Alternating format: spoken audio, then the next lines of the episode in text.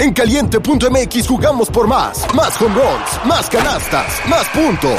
Vive cientos de deportes durante todo el año y los mejores eventos en vivo. Descarga la app, regístrate y obtén mil pesos de regalo. Caliente.mx, jugamos por más. Más diversión. Promoción para nuevos usuarios de GOV de GGSP 40497, solo mayores de edad. Términos y condiciones en caliente.mx. Una producción de Troop. Queridos miembros Prime, ¿sabían que ahora pueden escuchar La Burra Arisca sin anuncios en Amazon Music? descarga la app de Amazon Music. Y disfruta millones de podcasts. No eran, así nacieron. Tres mujeres en sus cuarentas, diciendo una que otra sandez y buscando aprobación social. ¿Qué? Esto así se puso muy incómodo. Laura Manso, La Margator y Adina Chelminsky presentan La Burra Arisca. Una producción de Troop. Hola, bienvenidísimos a La Burra Arisca. Yo soy la Margator. Yo soy Adina Chelminsky. y yo soy Laura Manso. No podemos explicar la emoción de tener a la luminaria de moda de este país. Si usted vive- Meses de perseguirlo. meses lit, lit meses, No es cierto. pero se logró. Qué honor. Este, qué increíble estar sentados aquí platicando contigo.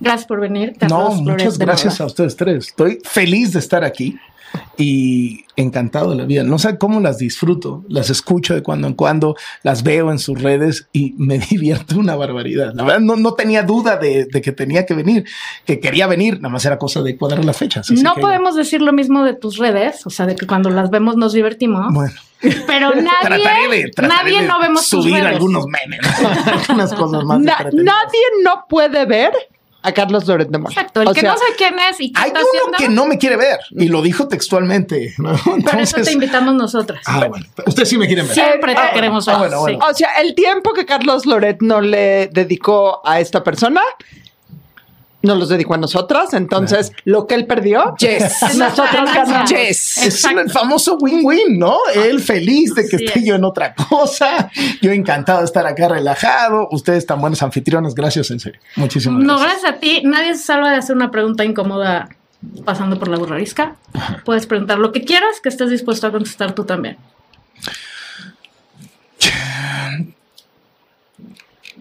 ¿Cuál es el mayor oso que han hecho al aire? Mayor ridículo o la, cosa más vergonzosa, pero no de que, ay, este, mm, se me salió un moco. No, no, no. O sea, una cosa que has dicho, no manches, ¿cómo dije esto?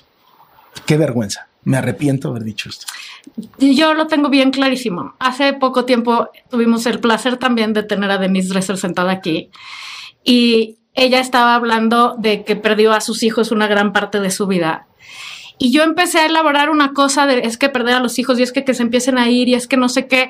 Y no pude acabar mi idea y quedó, cuando lo oí dije, no mames, quedó como si yo dijera, ay, sí, qué mal que los hijos crezcan y se vayan cuando ella está hablando de violencia vicaria. O sea, como que dije, shit, que no cerré ahí eso porque quedé como, uy. na- sí, quedaste como la de abrázalos estrechamente y después déjalos. ir. Exacto, exacto. Y me dio un coraje porque Si yo sí tenía, son tuyos. sí tenía un plan Sí, para sí, sí. acabar mi idea completa. O sea, yo lo que quería decir al final era, no me imagino si eso está cabrón, ¿no? Dejar ir a tus hijos en maneras y en circunstancias normales. ¿Cómo será que te los quiten? O sea, no me puedo. Pero pues algo pasó. Ya sabes que aquí se interrumpe como manera de vivir para este podcast. Y me quedé a la mitad y cuando lo oí dije, qué oso, qué oso. Ah, no está tan grave. Bueno, pero No me- está tan No me está tan revolvió. grave, porque nadie habló de ello, ¿no? Bueno. No, Sí, no, sí, pero yo me quedé como Salió con impune. cosa. Logró- lograste la impunidad. exacto. Nadie te la cobró. Sí, o sea, pero me quedé como diciendo, puta, qué mal, porque estamos hablando de un tema tan relevante Sí, y sí, yo sí. parece que quedé como en la Fue un hitazo ese podcast de hitazo. ¿no? Un hitazo, porque además se soltó y habló de cosas que nunca había hablado. Nos- nos Yo con- calladas, conversé con ella después, pero ponte que a los tres o cuatro días de que salió, coincidimos en una mesa de latinos y todavía ella estaba procesando lo que había significado ese podcast para ella y nos estaba contando. Estábamos ahí, me acuerdo, estaba Jesús Silva Herzog, estaba Mario Amparo Casar, estaba Héctor Aguilar Camín y tu servidor y nos y todavía lo estaba sacando. O sea, me, impactó. Sí. Yo lo había escuchado un poquito antes y me, me sorprendió, lo de, porque no, no siempre hablas de esas cosas, ¿no? No, Pero padrísimo que lo haya hecho. Te voy, te voy a decir cuál creo que es el mayor oso que hemos hecho en el aire. Eh, lo hicimos las tres y lo corregimos muy bien. Un día en pandemia eh, grabábamos evidentemente de manera remota y tenemos somos muy críticas, digo, evidentemente no como tú, ni con la sabiduría ni nada, No, pero somos ¿cómo? muy críticas del presidente. Y un día estamos hablando y la conversación pasó de criticar al presidente Sí. a criticar al hijo menor del presidente. Mm. Y nos lanzamos, pero de una manera muy poco ética. Acabó el- y mira que teníamos que subir el programa al otro día. Eh, gr- grabábamos el lunes y el programa se sube el martes.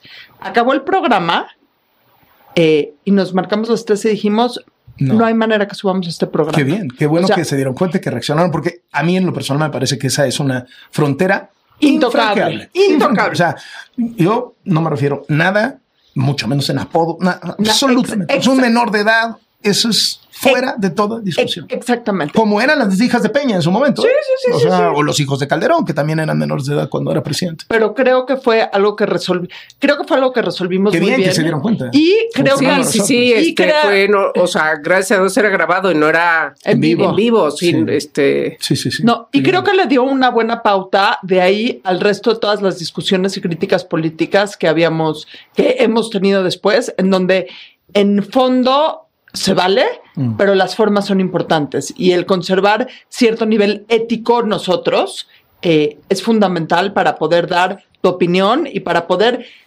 aportar algo a la conversación, banal a la mejor, pero que nunca sea eh, desquiciador o que nunca sea desgarrante para otra persona. Lau. Estoy pensando al aire, más que al aire, porque yo, yo llevo más años o, o hice muchos más años eh, prensa escrita que, que, que radio o que podcast. que es el lugar ¿no? más seguro del mundo, ¿no? O sea, el delete, ¿no?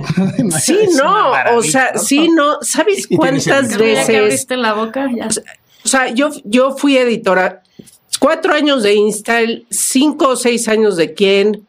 Este, bueno, ya el, el Huffington Post era este, digital y es más rápido porque Sí, no sí, quiere sí. decir que no hayamos cometido errores. ¿Cuántas veces nos equivocamos en la portada? Se nos fueron este, palabras, nombres, este, eh, eh, recuerdo, bueno, particularmente eh, una portada de con eh, Bárbara Coppel, este, que además este, fue una complicada porque entonces Bárbara empezó a este, hablar de su relación pasada con Montserrat, cuando Montserrat no había dicho nada y no quería que se dijera nada, pero pues, en fin, decisiones editoriales. Se nos fue Montserrat, este, sin Teo, sin es, o sea, que es en. Eh, está- claro, entonces, mientras decidíamos si la portada iba o no, Se te fue la T. este, se me fue la T. Evidentemente, yo como, como editora firmas la portada. Este, siempre, ¿no? O sea, después de que ya lo, ya lo checó 10 personas, 15 personas.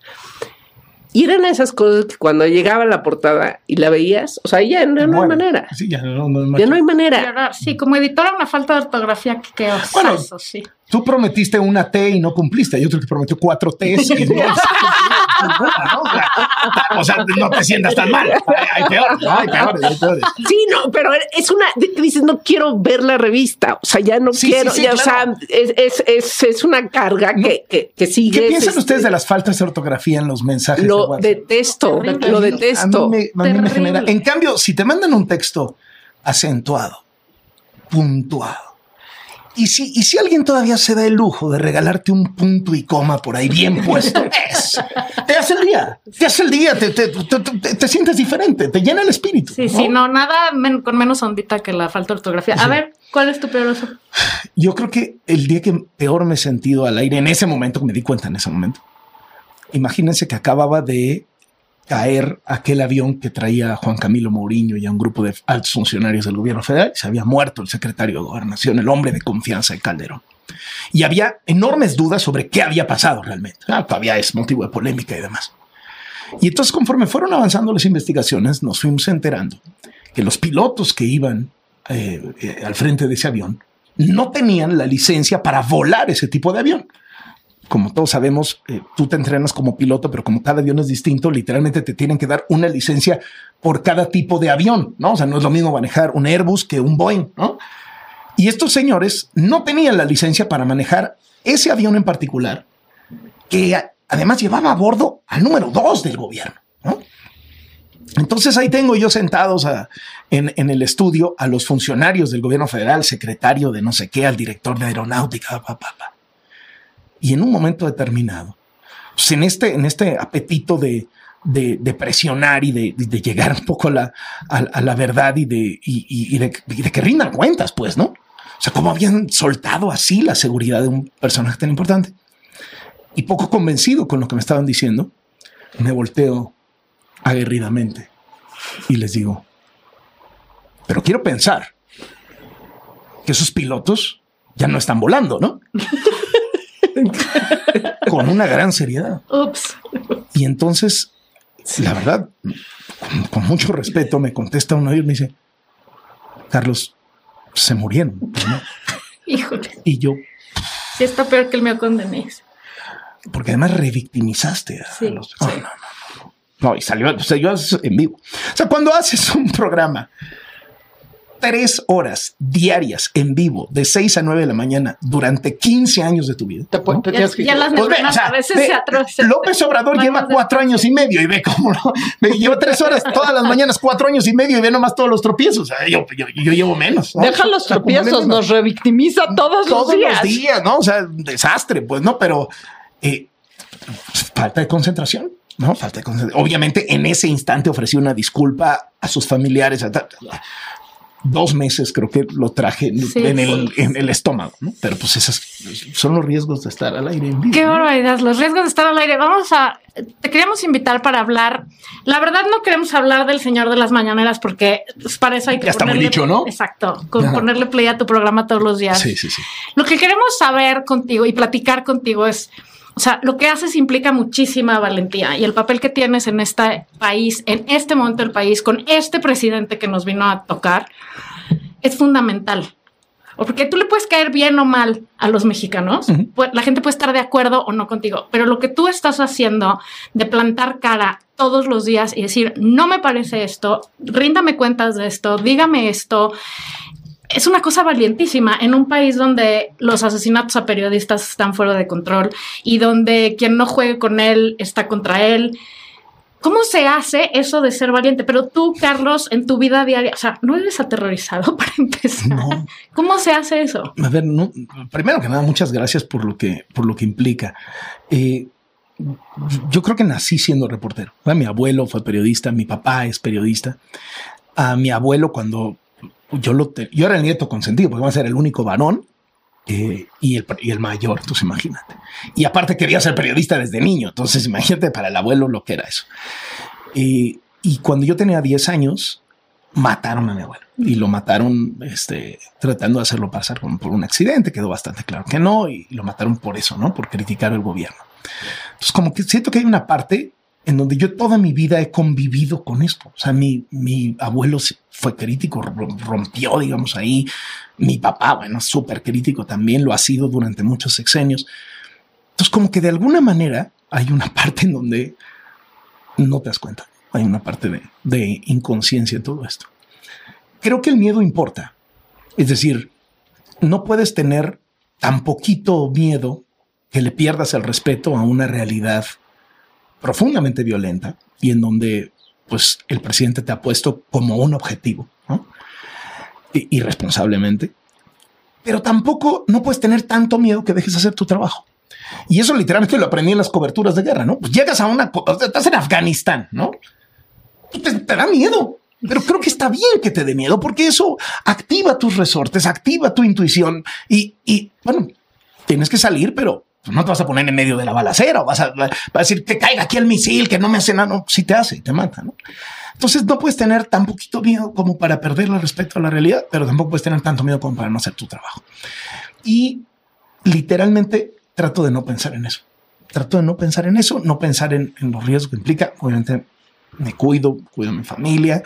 Se reciben amenazas como tortilla, pues, ¿no? O sea, constantemente. Cada vez el lenguaje más violento del presidente, pues te expone más. Pero a fin de cuentas, yo siento que tengo también un músculo para resistir a esa parte. ¿Qué es ese músculo? Ustedes diciéndome esto, la sociedad diciendo no le bajes, síguele, dale. Y los medios de comunicación para los que trabajo pues, son medios robustos, y, y me apoyan, ¿no? Este, eso no pasa con los periodistas que están dando la pelea contra los poderes reales en sus localidades en la Sierra de Guerrero o en la de Michoacán o en Baja California, o sea, que están enfrentándose. Eh, y el presidente ha generado una atmósfera en donde se vale atacar a un periodista. Y define tú el verbo atacar de acuerdo a tu propia educación, ¿no? Para algunos será insultarlo, para otros será secuestrarlo y para otros será matarlo. Entonces, pues, digamos que mi visibilidad me da una, una protección que no tienen otros colegas. Y esos son los que le están pasando peor.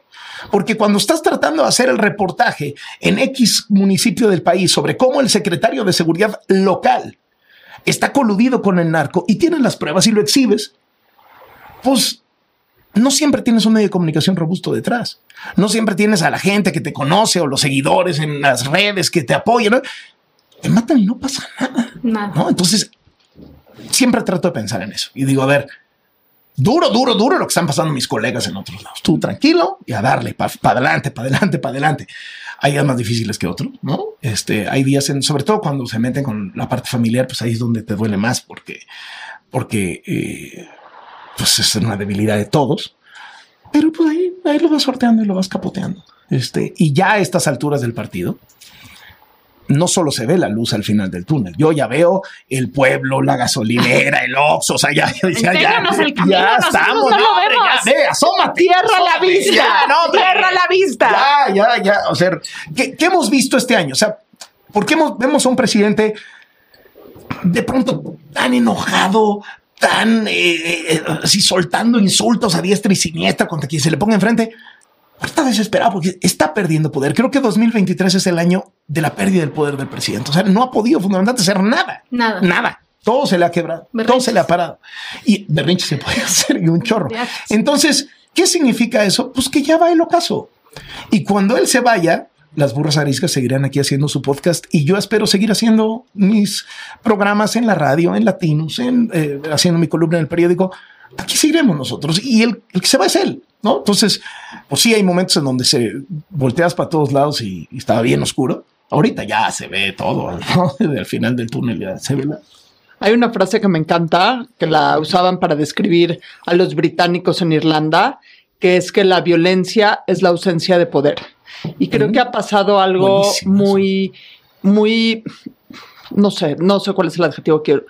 El presidente se ha vuelto tan violento en su discurso, en sus acciones en el Senado, que demuestra la ausencia de poder. Y al mismo tiempo, el que exista un periodismo que no se sale de sus casillas, que no recurre a la violencia verbal o a la... implica que hubo un cambio del poder eh, fáctico, no sé, hacia esta fuerza de la sociedad civil que son los periodistas. Y para mí creo que en los últimos meses o en los últimos años es lo que más esperanza me da para, para el país. Y cuando ves un zócalo lleno dos veces por la sociedad civil para defender al INE, dices aquí hay algo, ¿no?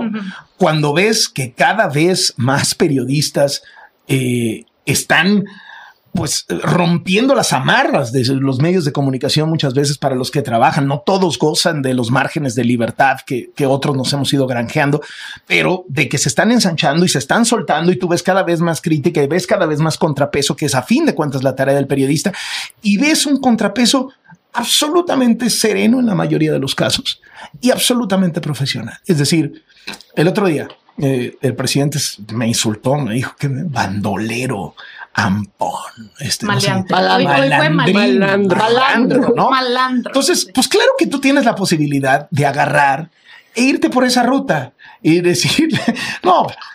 Ampón, lo que se dice ampón. ¿no? O sea, oye, malandro, lo que se dice malandro, pues con quién se siente usted a cenar, ¿no? O sea, entonces, pero no, no, no, no, no te vas por ahí. Y dices, oye, ¿sabes qué? Pues no me quisiste dar una entrevista, le sacaste. Muy bien. Entonces, ahí te van las preguntas. Te las pongo, a ver si eres capaz de responderlas, ¿no? A ver, ¿dónde quedó la lana de tus hermanos? Porque ellos dicen que te la dieron a ti. ¿Usted la- se la quedó? ¿Se la quedó el partido? ¿Se la quedaron ellos? Porque haya pasado lo que haya pasado, eso es un delito. O es corrupción, o es delito electoral, o es desvío de recursos públicos. Pero no más que nos digan qué delito es y quién se quedó con esa lana. Oye, ¿te parece bien que tu hijo vive en una mansión de un contratista al que tu gobierno le paga cuatro mil millones cada año. No, dime si te parece bien. Oye, los cuates de tu hijo, a los que tú conoces, porque están ahí en Palacio, se llevan los contratos. ¿Cu- ¿Cuánta lana les has dado? Oye, a ver, ¿qué relación tienes con el cártel de Sinaloa? Tiene usted, ¿no? Por mucho respeto. Díganos la verdad. Señor presidente. ¿Cuál es la relación con el cártel de Sinaloa? ¿Por qué esa pasión por defender al Chapo y a sus hijos? Es parte de una estrategia de mantener la gobernabilidad en el país, pactar con los... Está bien, más que nos diga. ¿no? ¿Y por qué su prima sigue teniendo contratos millonarios con Pemex? 800 mil muertos en la pandemia. Dígalo, por favor. Verbalícelo. Porque hay 800 mil familias que se murieron. Y es importante que el presidente diga, sí, fueron 800 mil. Sí, fuimos el quinto peor país del mundo. Vamos, vamos a un hospital, al azar. Lo acompaño, cámara al hombro. No una gira armada, no, vamos a un hospital y platicamos con la gente afuera, a ver qué dice del desabasto de medicinas, a ver si es cierto que ya se acabó, como dice la mañana el presidente.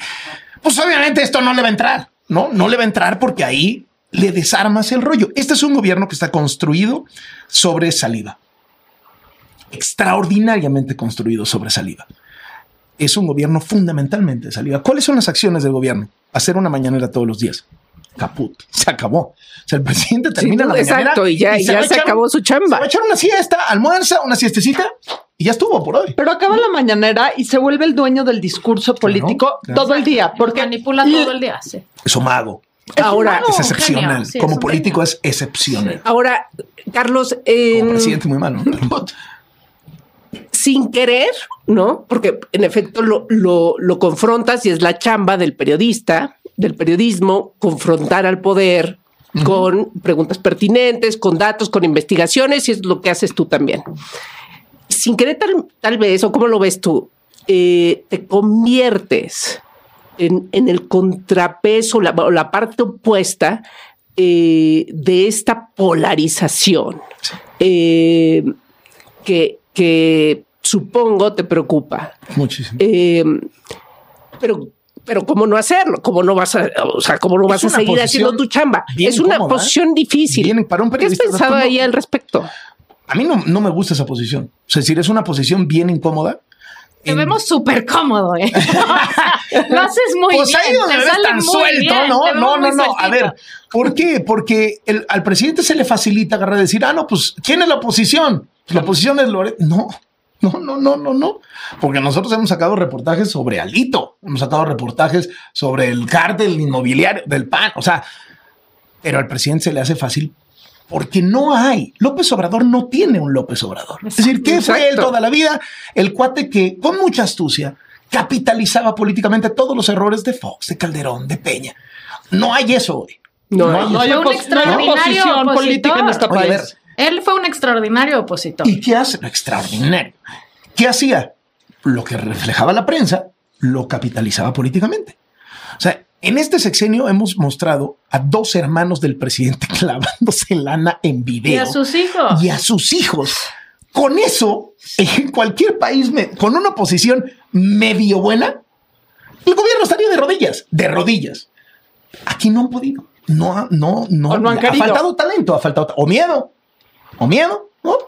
Y eso te pone en una posición muy, muy, muy incómoda. Y luego, la verdad sea dicha, se te quieren trepar al tren algunos personajes que defienden cosas indefendibles y que pueden estar en contra del gobierno, pero ahorita que hablabas tú del tema del, del hijo más chiquito del presidente, yo no estoy de acuerdo en ese acoso en contra de él. No me digan que no han encontrado en la oposición mexicana, dándole razón al presidente cuando las ataca, unas muestras de racismo y de clasismo Brutal. con las que yo no me Y identifico. por eso, por eso también, porque, O sea, porque su discurso tiene mucho de verdad. Cuando, o cuando algo de pronto en la calle, en la calle se me acerca alguien y me dice, no, no, no, es que es, eh, eh, es, eh, tal secretaria, no sé qué, parece, parece mi muchacha. No, ch, ch, ch, quieto, quieto, quieto, quieto. No, no, no, yo, yo no estoy en eso, ¿eh? Yo no estoy en eso. No, no, no, eso no tiene nada Sí, que sí, ver. sí, sí. Entonces, se te quieren trepar al camión algunas personas que buscan revertir la conquista de derechos tradicionalmente asociada a la izquierda. Este es un, es un presidente muy conservador, pero ha logrado que todos creamos que es de izquierda, ¿no? Todas las conquistas han sido muchas veces a pesar del presidente. Él cuando fue jefe de gobierno, por ejemplo, impidió todos los temas de matrimonio entre personas del mismo sexo, este, interrupción del embarazo. Fue hasta que llegó Ebrard que, que se lograron. Eh, él es muy conservador, pero se vende como, como presidente de izquierda. Entonces, hay todo un grupo de gente racista y clasista que acompaña a la oposición. Hay todo un grupo de gente que quiere revertir los derechos. Exacto. Eh, yo, ahí- yo- yo no tengo nada que ver con eso. Yo estoy, no podría estar más en desacuerdo con eso. Pero, pues ahí está el tema de decir cuál es la prioridad, ¿no? Bueno, eh, cómo la ven, ¿no? Muchas veces. A ver, está en riesgo la viabilidad democrática del país. Bueno, pues hay que apoyar a la prensa libre, etcétera, etcétera. Pero pues no soy yo, somos un chorro. ¿eh? O sea, y ustedes aquí en el podcast con, la con las críticas que hacen otros medios de comunicación, etcétera, etcétera. El presidente me ha visibilizado a mí muchísimo, pues porque me imagino que hemos estado en el clavo, ¿no? Y por eso se la agarra tan personal. O sea, cuando sacas un video del hermano recibiendo lana, ¿qué te contesta? Pues solo te puede insultar. Si muestras la casa del hijo con la alberca de 23 metros, un cuate que volvió millonario sin trabajar, pues ¿qué me va a decir? Pues que vaya yo, ¿no? Porque Claro. no me puede decir, no, no es cierto, fíjate que esa casa no es de él, él vive en la de al lado, que es más chiquita. No, sí es la casa, sí es su hermano el que recibe lana, sí son los amigos de su hijo los que se quedaron con el negocio del aeropuerto. Entonces, pues ahí ya se, se desarma. Pero vale mucho la pena justo esa reflexión sobre lo que no hemos entendido, a pesar de López Obrador, ¿no? O sea, justamente el racismo, el clasismo, eh, la O sea, discriminación. tú no puedes eh, plantear el contrapeso al presidente desde la defensa de sus valores. De ninguna manera. No, no, no, no, no, no. Y, y, y una candidatura hacia el 2024 de la oposición, quien será que la vaya a encabezar, no puede plantearse a partir del regreso al peñato o al calderonato. No, no sé, creo que nadie quiere eso. No, o sea, bueno, que lo planteen y entonces tienen la derrota segura. No, pues lo que justo lo, o sea, ¿por qué López Obrador llegó? Por Pues eso. porque estaba planteando que eso ya no. Y por eso le apoyó un montón de gente. Y no es cierto que fue del voto comprado de los pobres. No, no, no, no, no hubo muchísima gente clase mediera, intelectual, académica, gente de mucha lana. Y Una yo no tengo nada que reprochar. O sea, me parece absolutamente lógico Claro. haber llegado al, al verano del 2018 y decir, pues sabes que el PRI es un corrupto, el PAN es un violento, pues vamos a darle oportunidad a este colega. Así es. Normal y absolutamente válido que al cabo de un año, dos años digas, ¿qué es esto? Me traicionó. Pues sí, claro que los traicionó. Pues sí, les dijo que iba a hacer una cosa y, y está haciendo otra. A mí toda esta parte de burlarse de la gente que se arrepintió que se echó para atrás y que dijo, no, no, no, esto no es lo que me vendieron, a mí me parece terrible. Terrible. Se vale, se vale equivocarse. Oye, ¿cuándo, Totalmente. ¿cuándo acá no nos podemos equivocar? ¿Y de cuándo acá no podemos confiar en alguien y que te traicione? Pasa todos los días. Todos los días en nuestra vida cotidiana. Bueno, este presidente a un chorro de gente la convenció y luego le metió una puñalada en la espalda. Pues claro que esa gente puede estar enojada. Pero entonces, ¿qué le vas a decir a esa gente? Oye, ¿sabes qué? Pues vamos a regresar lo de Peña, ¿no? Y nos arreglamos aquí en cortito. ¿eh? O vamos a sacar al ejército a que mate a todo Dios como Calderón. No, no, no, espérate. Si el punto es empoderar a la sociedad civil, empoderar a los ciudadanos, apostar por la transparencia, ve para adelante. Esa es mi Totalmente. opinión, ¿no? Ahora- Eso, Perdón. perdón, eso es un discurso recurrente aquí entre nosotras, que no hemos entendido nada de lo que están, lo que acaban de mencionar, pero tampoco hemos entendido nada que lo único que va a salvar este país somos nosotros, los ciudadanos, la participación activa cotidiana, desde reportar el bache que hay en tu colonia hasta ir a votar, a defender al INE, hasta saber quiénes son tus representantes y estarles dando lata de por quién va a votar, qué va a hacer, cómo va a votar esta reforma, no quiero que haga esto, yo estoy a favor de esto, o sea, involucrarnos, que los países primermundistas, lo digo entre comillas, lo único que los diferencia de nosotros es que la gente participa. Ya sé que en todo el mundo en general la participación ciudadana es, o sea, y el voto y todo está bastante bajito, pero es mucho más alta que aquí, ¿no? Y estamos donde estamos porque permitimos llegar hasta acá, porque antes no nos importaba hacer nada, porque ay, a mí no me pasa nada, al final que a los que les va a afectar es a los Sí. de abajo, a mí que me importa. Lo que pasa es que ahorita ya nos empieza a afectar a todos, ¿no? Y empezamos todos a decir, ay, güey, ay, ay, güey, ¿qué va a pasar? sí, sí, sí. Entonces, mi pregunta es, tú tu participación ciudadana activa es levantarte todos los días y tundirte como puedas al presidente con datos, con pruebas, con preguntas, con todo esto. ¿No crees que también parte de, o sea, cómo podemos hacer para jalar a la gente, decir, ponte la pila, ponte a participar, hay que votar, hay que levantarse de la apatía y hacer algo, porque este país es nuestro, no de los que están ahí dando conferencias este, todas las mañanas. Otra de las cosas que a mí no me gusta eh, decir es despreciar o burlarme o, o- o tontear, por, por decirlo respetuosamente, a la gente que sigue con el presidente, ¿no? Y que, y que sigue creyendo en él. Habrá mucha gente que diga, a ver, le dejaron un desastre y es imposible que en cuatro años lo resuelva. Yo ahí lo que contesto es totalmente de acuerdo, pero lo ha empeorado. Sí. O sea, tú dijeras, oye, va para arriba, ¿no? No, no, no. No, o sea, claramente el desastre que le dejaron no se resuelve en cuatro años, pero lo ha puesto peor. Entonces la siguiente persona le va a costar todavía más trabajo. Esa es una. Y la otra, hay mucha gente que siente una gran empatía por el presidente porque les ha resuelto las necesidades básicas. O sea, nos vamos a poner fresas porque el presidente le da tres mil pesos a la gente más pobre de este país. Gente que no tiene que comer. A mí, yo sí he ido ahí. O sea, yo, yo sí he estado ahí donde se, donde se vas a hacer los reportajes a los top 10 de los municipios más pobres del país, ¿no? Cochuapa el Grande, Guerrero, toda esa región, partes de Chiapas, partes de, de, de- de- de Oaxaca. Este, tú vas, gente, no tienen que caerse, ¿no? O sea, llegan y le caen dos mil pesos. Nos vamos a poner exquisitos. Oye, somos, Exacto. está comprando el voto. Sí. Sí, sí, sí está comprando el voto. Sí, su objetivo es mucho mejor darles trabajo, mucho mejor llevar industria, hacer carreteras. Sí, sí, sí. Pero para esa persona es la diferencia Claro. entre Comer y no comer. tan Fin. sencillo, entre morir. medicinas o no comprarle medicinas. En la medida en que la oposición no entienda por qué hay un gran número de gente que sigue apoyando al presidente, ¿no? Y que tiene que ver con estas transferencias económicas directas, etcétera, etcétera, que la gente está sintiendo en muchos de los casos. ¿Está resolviendo la pobreza, pobreza López Obrador? No, no está acabando con la pobreza, pero a muchos millones de personas les está dando algo que antes no sentían.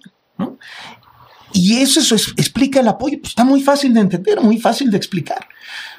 No resuelve, no, no creo que estemos frente a una cuarta transformación de nada. No creo que el presidente haya transformado nada, pero ha sido muy hábil en usar eh, 800 mil millones de pesos del presupuesto público para generar adeptos. Claro, que, que Y se van a ¿qué le vamos a decir?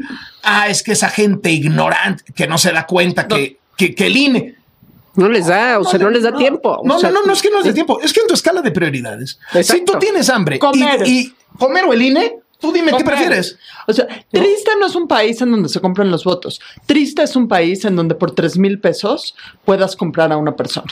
O sea, en donde la situación eh, económica es tan precaria, en donde por tres mil pesos puedes comprar eh, la vida y las decisiones de una persona. Entonces, cuando ves esto, tú- tenemos de debates de pronto en la ciudad, ah, la defensa de la Suprema Corte, la defensa de la democracia, la defensa de la libertad de expresión, la defensa del INE. Perfecto. Muy bien. Es central. Porque tenemos nuestras necesidades básicas resueltas. Tú vas a una persona, eh, vas con una persona que vive en Cochoapa el Grande y le dices, oiga, eh, pues que no ve cómo está el presidente destruyendo al INE.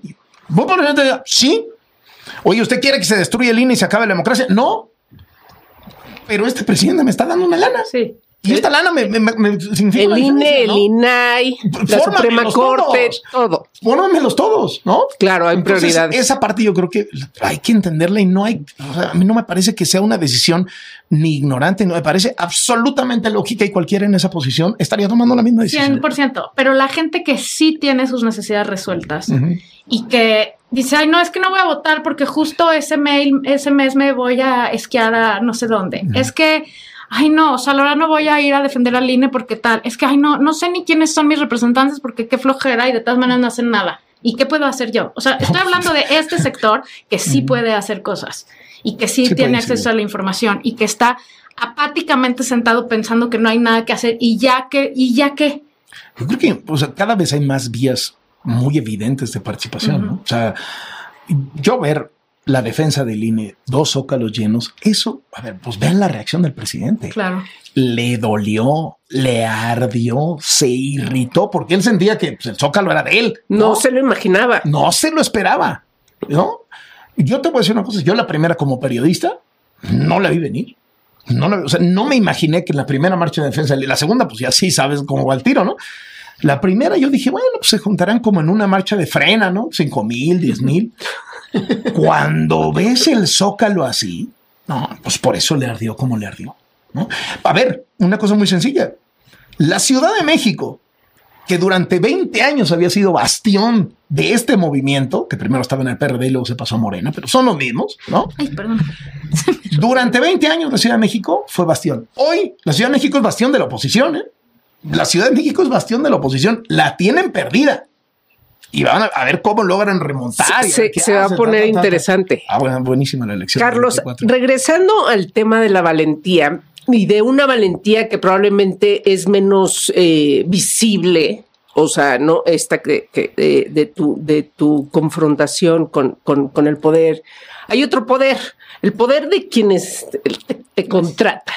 ¿No? Yo aprendí, yo aprendí mucho eh, cuando, cuando Time, Grupo Time compró expansión y nos capacitaron, nos daban pláticas y entonces el editor de Time contaba cómo le había dicho que no a su jefe, este, eh, en un tema que tenía que ver precisamente este, con el entonces presidente Clinton de esas muchas historias, ¿no? Entonces, bueno, pues entonces uno como editor puede decir no y así estaban pues las reglas de la organización para la que yo trabajaba, este, pero bueno, pues sabemos también, o sea, son organizaciones, son personas, tienen intereses, tienen eh, preferencias, preferencias, amistades, este, acuerdos, Sí, etcétera, sí. ¿no?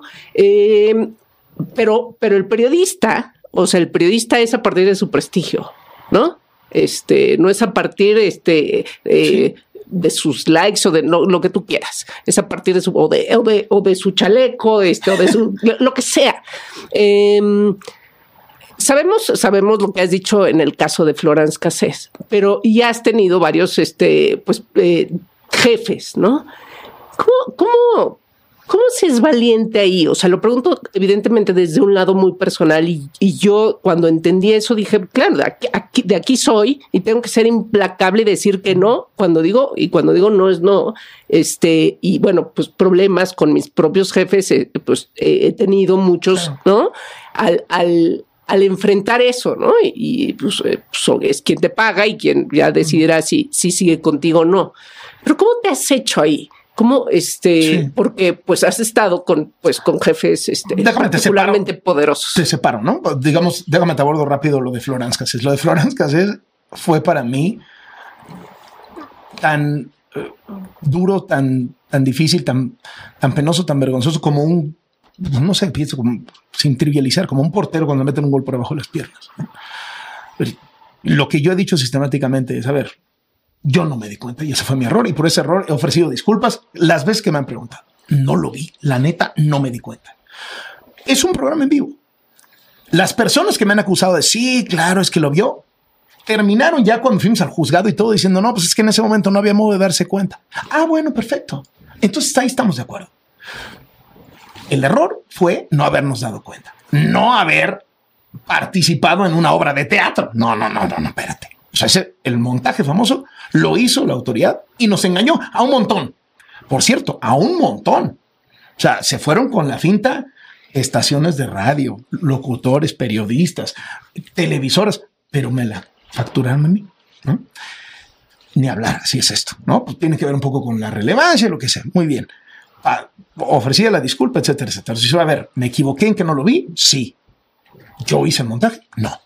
Y eso está hasta en juzgado, probado, careado, o sea, ya, muy cantado. Entonces, eso lo pongo aparte como un, yo diría, el error de mi carrera. El, el, el error de mi carrera. La verdad, ya hay una parte en donde me da un poquito de orgullo. Eso sucedió hace 17 años. Que cuando me quieren pegar, me siguen recordando eso. No, o es literalmente, este, pues cuando estabas, este, en, en la segunda división, este, te metieron un gol por abajo de las piernas Pregúntale a Hugo Sánchez. y ya, ¿no? Cosas así, ¿no? Entonces, en fin. Ahora voy a lo más sabroso, que me parece todavía más interesante, y es el tema de cómo lidiar con los jefes, ¿no? Eh, pues eh, vas ganando tú, mm, digamos que autoridad, credibilidad, terreno. Yo hoy te podría decir que en los tres medios de comunicación en los que estoy, Latinos, W Radio y el Universal, en Washington Post también, pero digamos lo pongo aparte de Estados Unidos, eh, tengo una plena y total libertad en donde ya eso que me pasaba muchísimo antes y al principio sobre todo, ya no me pasa en lo absoluto. ¿no? Te la ganaste, ¿no? Pues ahí la fuimos, ¿no? construyendo. Pero les reconozco muchísimo a los dueños de estos medios que ofrecen ese margen de libertad para que las cosas que decimos, las cosas que investigamos, porque ahí hay lana, ¿eh? O sea, es decir, Sí, son reporteros a los que hay que pagarles. O sea, a ver, la investigación del hijo del observador, la de Andy, nueve meses. O sea, son nueve meses de solicitudes de información que cuestan, de periodistas Lana, a los que hay que pagarles sus sueldos, ta, ta, ta, ta. O sea, y ahí hay recursos puestos sobre la mesa. Entonces, estoy ahorita en el mundo ideal. Ideal, porque esas discusiones y esas presiones de, híjole, no toques a este, no, toques a este porque eh, eh, resulta que tiene un contrato. con- Nada, se acabó. Voy a mi pasado no tan remoto. Pues es una batalla cotidiana y pasa en todos los medios de comunicación, en México y en Estados Unidos. O sea, por ejemplo, platicas con periodistas americanos y te dicen, a ver, pégale a Coca-Cola. Exacto. No manches, o sea, tú tratas de hacer en NBC, por poner un ejemplo al azar, un reportaje contra Coca-Cola Claro. y todo el departamento de ventas y de abogados Sí, claro. Se se van sobre el periodista y, te- y, y les tachan los reportajes. O sea, dicen, no, esta palabra no, cámbiame esto. Cosas que yo escucho y digo, ¿cómo? no? Pero eso es una batalla que hay que dar.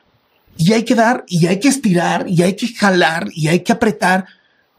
Y si no puedes, y si al final tu libertad entra en riesgo, y si al final éticamente no puedes seguir, rompe Exacto. rompe. Es mucho menos difícil de lo que uno se imagina. Ya que rompes. El proceso es, es duro. Hablando- es una especie de divorcio, no sé. Hablando de valentía, porque también necesitas valentía para construir, pero también necesitas valentía para romper. Y necesitas valentía para reinventar. Y para decir no, porque Sí. puedes decir no muchas veces, probablemente este, eh, no, sin consecuencia. No, pues esta es mi postura. No. Y vas. Vas. Muchas de esas veces de no, por las razones que sean, se te ha acabado una parte y, o sea, shit, ahora qué voy a hacer, ¿no? Mm. Se acabó esto, Sí. se acabó lo otro, sin previo Sí. aviso, así Sí, de, oiga, gracias, joven. Igual que a muchísima más gente, o Se sea, no es que tú seas especial, esto Se le pasa a mucha horrible. gente y hay que volver a empezar. ¿Y cómo vuelves a empezar? Eso requiere, yo creo, es de las cosas más valientes que hay en la vida, reinventarte y decir, ahora a ver cómo diablos le hago y por dónde me voy. Yo en mi carrera, yo me veía en Televisa toda la vida, ¿no? O sea, terminé a los 70 años haciendo documentales ahí, no sé. Eh, cuando se da mi, mi, mi salida de ahí, yo literalmente, imagínate el chip que traía yo puesto. Y era, pues me voy a aventar. Yo estaba comodísimo ahí, comodísimo, comodísimo, comodísimo. O sea, despachaba de rey ahí, me iba de maravilla por todos lados, en términos de audiencia, en términos de relaciones internas y amistades, en términos económicos, todo de maravilla. Se da el tema, ¿no? Y literalmente, pues si hay un momento donde digo, pues me voy a aventar de esta cima en donde yo me siento que estoy a gustísimo y no traigo paracaídas. Porque no es de que, oye, fíjate que llegó tal y te ofreció un contrato para que rompas allá. Te, no, no, Te no, aventaron no, más bien. También me aventé. Sí. O sea, Por eso, ¿no? pero ya estando Oye, ahí, yo hubiera podido decir, "Eh", ¿no? Me. Entonces. Entonces me aventé. Se siente horrible. y pues yo toda la vida daba por hecho que pues, el día 15 y el día 30, pues ahí estaba mi quincena depositada este, en mi cuenta, en mi transferencia bancaria. Yo sí tengo cómo explicar mi modo de vida, a diferencia de otras personas, ¿no? Nada como el godinato. Trabajo en medios de comunicación No, de nata. Tus vales de despensa, conocidos. te daban tus vales de En despensa. pro- claro, de y gasolina. pavo en diciembre, ¿no? Este, vales de gasolina, este, y eh, medios de comunicación conocidos, programas a la vista del público, no hay, no hay, no hay truco. Y entonces, eh, esos nueve meses fueron muy difíciles. ¿Y yo qué pensé? Yo dije, bueno, pues llega la hora, tenía 42 años en ese momento, llega la hora de administrar mi ocaso. Con esa salí en la mente. Dije, aquí ya no me va a volver igual. Entonces lo que tengo que hacer es tratar de ir, que la pendiente de caída sea lo más eh, leve posible, lo más suave posible, de tal suerte que me llegue a los 65, 70, ¿no? Porque si caigo en picada, pues, ¿cómo voy a vivir los otros 30 años, no? Nunca me imaginé que me iba a ir mejor. O sea, nunca, ni por aquí. No confiaba yo en mí, honestamente no confiaba yo en mí. Y empecé diciendo que me voy a reinventar. ¿Qué voy a hacer? Y empecé a hacer unos pilotos, unos programas piloto, ¿no? Vergonzantes. Uno incluso como de, como de medio comedia. O sea, como que medio echaba yo chiste, etcétera. No me hallaba. O sea, literalmente estaba yo dando círculos alrededor de una glorieta diciendo, ¿y ahora qué voy a hacer con mi vida? Hasta que un día literalmente. En la burra arisca vamos a ofrecer dinero mal A ver ese habido a quien, ofre, a quien nos pase los videos escondidos con los bloopers de Carlos Loret de Mola en su programa de comedia. No, no, no, no, no. O sea, de comedia política. No, patético, patético. No, no me, no me veía. Entonces lo hacía yo y, y, yo decía, ¿qué es esto? No me reconocía. Entonces, un buen día, eh, una de mis, pues digamos, grandes consejeras, amigas, eh, que es mi prima hermana Alejandra, que vive en Mérida, le mando el, eh, y me dice, Carlos, es que no eres tú. Y eso me hace reflexionar y digo, a ver, ¿qué sí soy yo? ¿No? ¿Por qué me ha pasado lo que me ha pasado? Ah, bueno, pues porque soy un periodista crítico y que le gusta la investigación y que hace medios electrónicos. Muy bien, pues haz eso. Eso es para lo que sirves, ¿no? Entonces, eh, de pronto cuando sucede la pandemia, imagínate que eh, diga, no sé, Ford dejó de vender coches Ford porque la gente no quería comprar coches. Imagínate que hubiera dicho Ford, oye, voy a dedicarme ahora a hacer golosinas, ¿no? ¿Por? Pues tú lo que sabes hacer es hacer Coche. coches, ¿no? Pues haz coches. Entonces, pero ese proceso demoró meses. Se me llegan, me hacen el planteamiento de Latinos y, y entonces en Latinos propongo que nos hagamos un programa de investigación, etcétera, etcétera, etcétera. Y todo empieza a ser el mundo feliz, porque pues eh, en eso Broso lo, lo corren también. Broso y yo somos hermanos, o sea, en la vida real. Y entonces hablo con él, ¿No le nos digo, lo oye, mandar? trépate para acá. platicar con él aquí. ahí va Te voy a decir una cosa, eh, muy posiblemente, o sea, le voy a decir, es, es muy introvertido. O sea, no te imagines que en la vida real Ya Víctor somos- Trujillo es como Broso. Lo Es, vemos. yo le digo que es mucho más parecido a la Beba Galván que a Broso. O sea, el, el- el Víctor real. Va a quedar perfecto. Es O sea, es un cuate- de la risa. Te voy a decir una cosa. Exacto, o sea, que llegue de la Beba. ¿no? Exacto. Eh, es incapaz de alburearte, incapaz de decir No. un insulto en una conversación. Víctor Trujillo, ¿no? Broso es otra historia. Y Broso se trepa de inmediato, él empieza a hacer sus cosas, yo empiezo a hacer las mías y un día nos dicen, oye, ¿por qué no hacen un mashup? Ah, pues órale, lo hemos hecho mil veces. Y ahí empieza Latinos. O sea, digamos, realmente en ese momento hay un salto. Literalmente él tenía, no sé, por su lado 30 mil views, yo tenía por el mío 30 mil views, cada quien haciendo cositas. Cuando hacemos el primero juntos explota y dijimos, pues por aquí. Y luego ya yo empiezo a hacer un programa de investigación periodística serio, eh, que es donde empiezan a salir todos estos escándalos. Y él hace su programa también. Pues cada quien tiene un programa por separado y tenemos un programa juntos y pues aquí Pero- empezó a volar. ¿no? Pero te voy a decir algo que es muy interesante. Este programa es sobre la valentía y empezamos hablando sobre la valentía de pararte y decir lo que quieres decir y sobre la valentía de ser corresponsal de guerra. Pero esto que dijiste ahorita sobre la autorreflexión también es un proceso muy valiente, porque estoy segura que esta autorreflexión que has de haber llevado cuando te caíste en este ocaso que resultó ser un trampolín, ha de haber sido muy dura, porque no solo te preguntas sobre lo bueno, también te aparecen tus demonios caminándote enfrente de los ojos. Entonces, el poder reflexionar sobre lo que eres para hacer un cambio Y no quedarse quieto. requieres O unos sea, al final, esa comedia que esperemos ver en algún momento, tendría que quedaste quieto. ¿no? O sea, tipo cuando cumpla 50 años la voy a, la voy a sacar, ¿no? así como diciendo, miren lo bajo que llegué a caer, ¿no? Te moviste, lo que sea, ¿no? Es, que, que es parte del proceso, estarse moviendo, ya es- es- que- quedarse quieto es un aprendizaje, no es quizá incorrecto, no, no hay que quedarse quieto. Es que moverse cuesta trabajo. Claro. Y ya que, y ya que, no, o sea, necesitas ser valiente, a veces no tienes la opción, te avienta la vida, la circunstancia, Sí, lo que sí, sea. Pero ya que yo estás arriba un mes te antes de mi rompimiento con Televisa, un mes antes, yo estaba en jauja. O sea, yo ni la veía venir. ¿no? Ni, ni le veía venir. Pero bueno, perdón, decías. No, no. O sea, una vez que ya hiciste todo eso y te mueves, necesitas ser valiente de otra manera. O sea, es que el tema de ser valiente no se acaba nunca. Ser valiente o morir debería de ser el Pero, dicho. o sea, creo que todo mundo eh, es valiente en, en distintas esferas, ¿no? O sea, hay que tomar decisiones a veces muy complicadas, a veces muy incómodas, eh, entre las cuales no tienes certidumbre y, y a veces tienes que dar el paso. Y si te va bien, pues maravilloso. ¿no? Si das el paso y resulta que fue un trampolín, como dices. Sorprendentemente, muchas veces dar ese paso hace que te ponga en un lugar mejor. Sí, O sea, sí, sí, sí. resulta que cuando uno se para arriba de sus miedos y sus retos, Y es más fácil engrandece. perdonar, ¿no?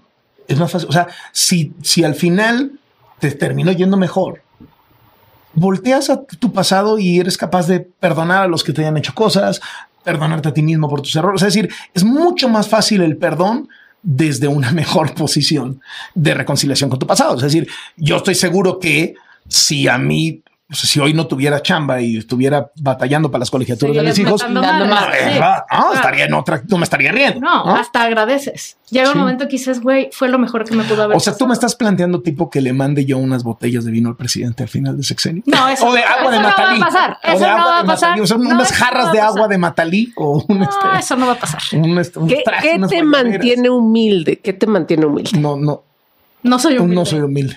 No, no, no, tienes que tener como mucha, mucha cabeza, ¿no? A ver, cuando de pronto tienes ahí algún nivel de conocimiento público, etcétera, etcétera, no hay modo de que no tengas episodios en donde se te suba. No hay modo. O sea, me juego una lana con quien me quieras poner.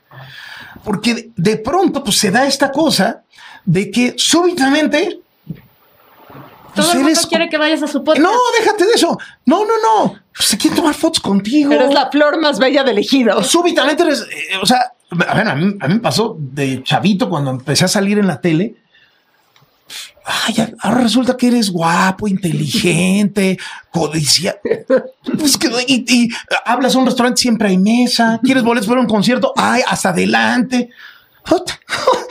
No hay modo de que no se te Sí, suba. el ego- No hay modo, por eso, es no hay, no hay Entonces, modo. Lo es tienes que trabajar, sí. trabajar, trabajar, trabajar, trabajar. Claro que luego puedes tener otra vez episodios, pero tienes que tener mucha fortaleza mental, ¿no? O sea, y cuando hay una parte de ti en donde vives, como tú lo decías hace un rato, del prestigio, que no deja de ser otra cosa que tu imagen. Es decir, está asociado a tu nombre, a tu apellido. Sí. Entonces, claro, cuando eh, pues por eso, por eso el presidente golpea por ahí.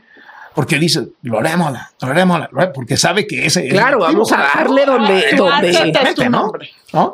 Entonces, pues sí, de pronto tienes que manejarte. Ayuda muchísimo los amigos de toda la vida, los que te conocieron. antes de. Los que te ¿no? Antes, antes de que Los fueras que guapo. sapean. Los que te sapean, Los que dicen, te "Güey, sapean, te los que te cien sapean, rayas". ¿no? Sí. Frente a los cuales eres el tetazo de siempre, familia, ¿no? Es central en todo esto. eh, y, eh, y la verdad, en, el, en la chamba, yo, yo les digo a mis colaboradores más cercanos que me maltratan muchísimo, pero eso está muy bien.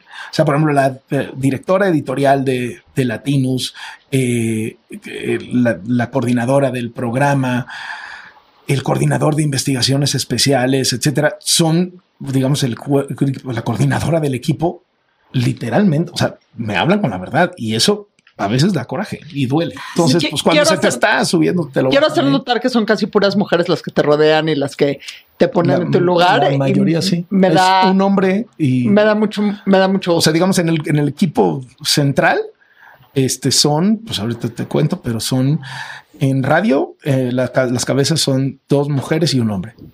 En Latinus son una, dos, tres mujeres y dos hombres. Eh, sí, pues esa. ¿no? O sea, son, son sobre todo mujeres buenísimas periodistas, dicho sea de paso, buenísimas. Carlos Loret de Mola, ¿quién admiras? A muchísima gente.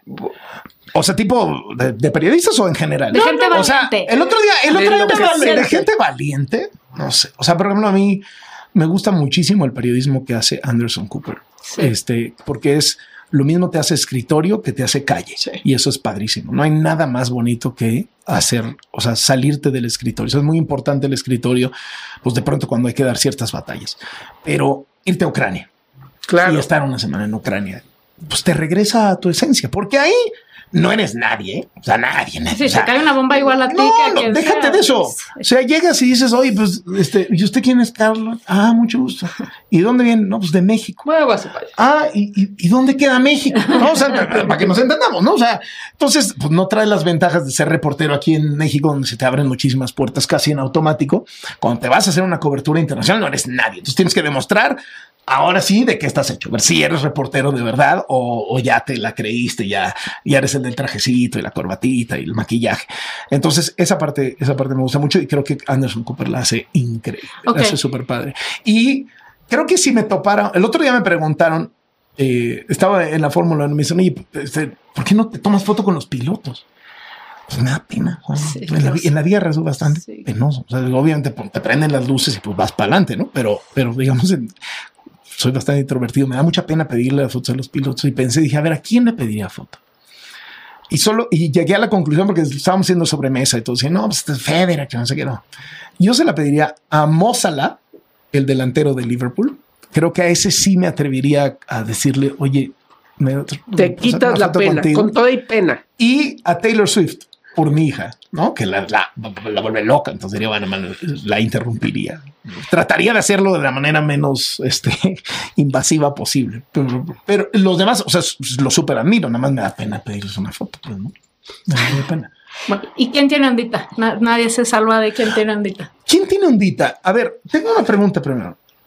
¿Qué implica responder? ¿Qué es la ondita? No, no, no, no, no. ¿Qué es la ondita? Entiendo muy Ah, bien la ok. definición porque en este programa se han escrito páginas. Páginas sobre o sea, se ha abordado ese tema de distintos Ha sido ángulos, distintos como Pero hay una parte, hay una parte que no ha sido esclarecida. Esclarezcámosla en ¿A este qué te momento. comprometes? Nunca. Entonces, si yo le digo a alguien que tiene ondita, ¿qué le estoy diciendo en el fondo? Pues que tiene ondita. Que tienen. Pero, no, no, no, no. O sea, te voy a poner una. No, una no, un- no sean como Andrés Manuel. no. Háganme favor de responder A ver, te, lo- pregunta. te voy a responder. En este ¿Qué te gusta? ¿Qué te gusta? No, en este programa hemos, se ha dicho muchas veces que tú tienes ondi- ondita. No, nos no. no. te compro. Pero se ha dicho. Se agradece. No te compromete a Nada. nada. nada. más, no sé, yo lo veo como un Se tema. reconoce. Se reconoce, es como un reconocimiento público A ver, o sea, a ver. de esa gente. Es entregar que tiene, tiene un no sé qué, qué, qué que sé tiene- yo. que tiene que ¿Que ver te gusta? Sí, sí que te gusta, ¿no? O sea, que te gusta como, como persona. O Sí. sea, que, que, que es una tirada de onda, es un No. halago, es un, Es un un halago, es un, es un piropo. Pues, Perfecto. Exacto. Puede también ser Es una un piropo, exacto. sí, Yo ¿por qué sabía no? que obviamente me Depende del tono en que, digas. Mi, to- mi primera, mi primera, este, la verdad, top of mind fue conocer una futbolista en Estados Unidos que se llama Alex Morgan. Sí, claro. A mí Alex, me vuelve loco. Alex, cuando escuches Alex, esto, ajá. Alex Please come to Labura Ariska. We are expecting you. ha de hablar español porque su Su pareja, su pareja sí, es, es hispano, ¿no? sí. ¿no? No, creo que es español, de hecho.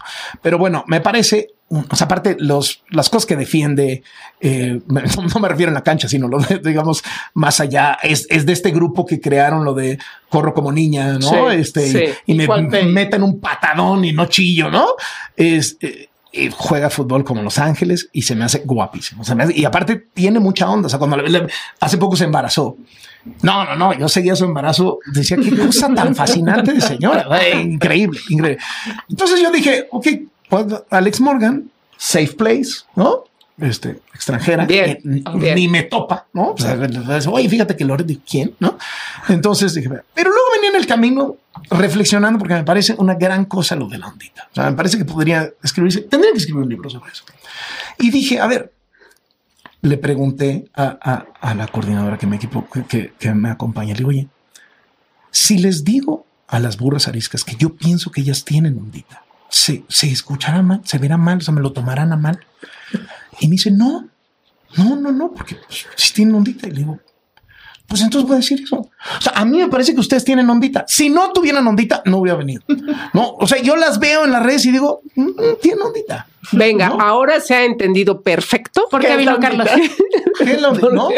qué es la ondita. Ya. Gracias, Fueron Carlos. orilladas a explicar con lujo de detalles las implicaciones. ¿no? Oye, em, para quien viva abajo de una piedra y no sepa dónde seguirte.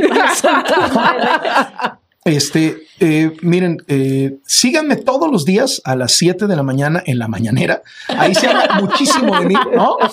Este, se dicen cosas bellísimas sobre mi persona. Este, se me criminaliza permanentemente, se pone en riesgo mi seguridad y forma parte de un espectáculo bastante entretenido. Cada vez con menos rating debe ser, pero y luego me pueden leer todas las mañanas en el periódico El Universal. Me pueden leer de cuando en cuando en el Washington Post.